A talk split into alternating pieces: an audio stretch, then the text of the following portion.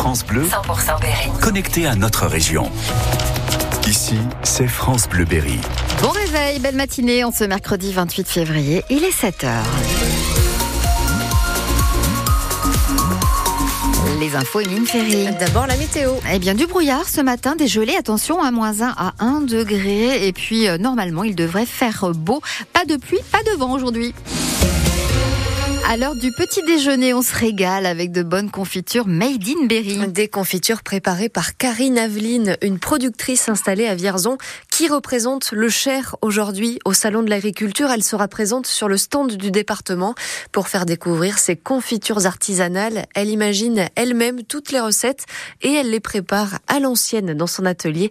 Vous êtes allé la voir juste avant son départ, Michel Benoît. Karine est à pied d'œuvre depuis 5 heures ce matin-là. Sur le gaz, trois beaux chaudrons en cuivre dégagent une jolie odeur épicée. de l'orange euh, aux notes de pain d'épices, les dernières euh, saveurs euh, de l'hiver. Et moi, je fais toujours le test de l'assiette froide, hein. c'est-à-dire que je prends une goutte de confiture chaude, si elle fige rapidement, c'est que la confiture est prise. Cette cuisson-là, elle est spécifique euh, pour un hôtel. À Blois, Les confitures du terrier comptent une cinquantaine de clients professionnels, des hôtels, mais aussi des épiceries fines et des supermarchés dans un rayon d'une centaine de kilomètres.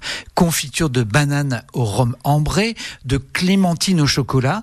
Karine emmènera une douzaine de recettes originales à Paris. le salon de l'agriculture, c'est le Graal. Peut-être que ça va me permettre de rencontrer euh, euh, des hôteliers euh, de, de la région parisienne, on on ne sait jamais. Karine a concocté une cinquantaine de recettes avec pour base un maximum de fruits du berry. L'une de ses préférées, la criquette. J'aime les cerises, j'aime la bière, donc voilà. J'avais fait une recette où je fais macérer mes cerises dans de la bière cric, qui est une bière à la cerise, et à côté je fais une purée de framboise, donc vraiment sans pépins, et j'assemble qu'à la fin. Donc c'est très gourmand. Et pour l'hiver prochain, Karine promet une marmelade d'agrumes, le temps de peaufiner la Puisqu'on vous dit que le Berry régale les visiteurs du salon, il séduit aussi le jury des différents concours. Neuf fromages de chèvre de notre région ont été primés ces derniers jours. Un miel récolté à Aloni dans le Cher rentre avec une médaille d'argent et la charcuterie artisanale de la vallée de l'Indre à Villedieu décroche le bronze pour son saucisson à l'ail non fumé. Ces récompenses, elles ne font pas pour autant oublier les revendications des agriculteurs qui ont souvent du mal à s'en sortir financièrement. D'après l'INSEE, un agriculteur sur six vit sous le seuil de pauvreté. Le gouvernement promet deux mesures concrètes et rapides. Retarder d'un an le paiement de leurs dettes bancaires et demander de rééchelonner leurs prêts sur trois ans. Il faut que les banques acceptent de faire un geste. Droit ou liberté d'avortement? Question de langage, mais question cruciale qui va être posée au Sénat cet après-midi. Les parlementaires vont devoir dire oui ou non à l'inscription de l'IVG dans la Constitution. Il faut que le texte soit validé au mot près pour être ensuite examiné au Congrès de Versailles. Les députés ont déjà voté pour, mais ce n'est pas là le vrai débat, estime Frédéric Gerbeau. La sénatrice LR de l'Indre ne sait pas encore ce qu'elle votera tout à l'heure. Pour elle, inscrire ce droit dans le texte juridique suprême ne changera rien concrètement pour les femmes. Le problème sous-jacent à l'inscription de la Constitution, c'est le problème d'accès des femmes pour des raisons désert médicales, comme vous savez chez nous ou- ailleurs. Mais euh, c'est pas parce que vous mettez la Constitution que c'est garanti que vous trouverez plus de médecins qui feront pas jouer d'ailleurs leur clause de conscience, puisque c'est le cas actuellement, enfin pour certains. Ne nous trompons pas de débat. Oui, il y a un problème. Il y a un problème partout sur les territoires. Il n'y a pas assez de médecins. On parlait de ça avec euh, une jeune femme. Elle me disait, moi j'ai vécu ça, euh, ça a été compliqué euh, euh, parce qu'il y a un médecin qui a refusé, qui a joué sa clause de conscience. hein. Si on doit aujourd'hui mettre plus de moyens pour que les femmes puissent avoir recours à l'IVG dans des délais plus rapides, ou enfin conformément à la loi, et qu'elles ne soient, soient pas heurtées, elles se heurtent pas à des refus, ça c'est un, autre sujet. Mais c'est pas par la Constitution qu'on va régler le manque de médecins pour pratiquer des IVG. L'issue du vote est incertaine. Le président du Sénat, Gérard Larcher, s'est dit opposé à cette idée, estimant que le droit à l'avortement n'était pas attaqué en France. Il reste encore deux semaines aux futurs bacheliers pour faire leurs vœux sur Parcoursup et il y a de nombreuses, nombreuses places dans la filière pharmacie.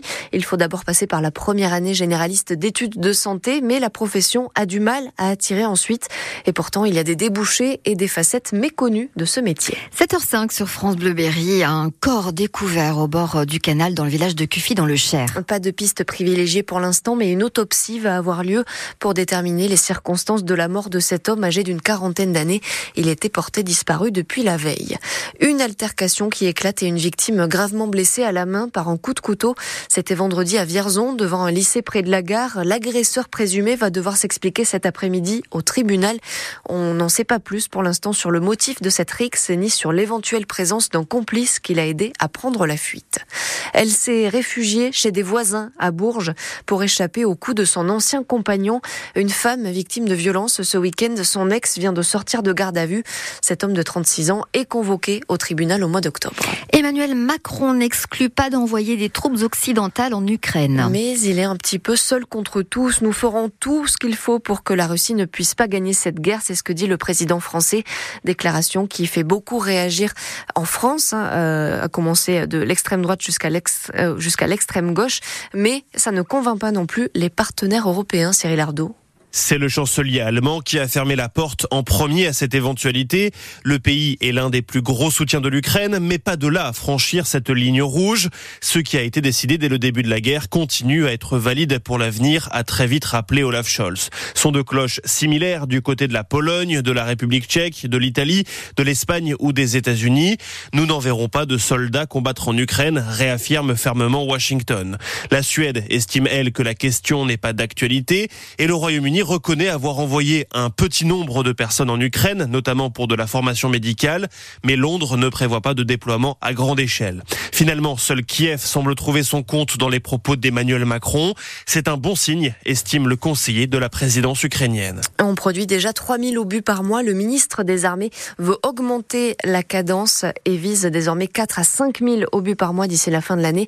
L'usine Nexter à Bourges va devoir accélérer sa production.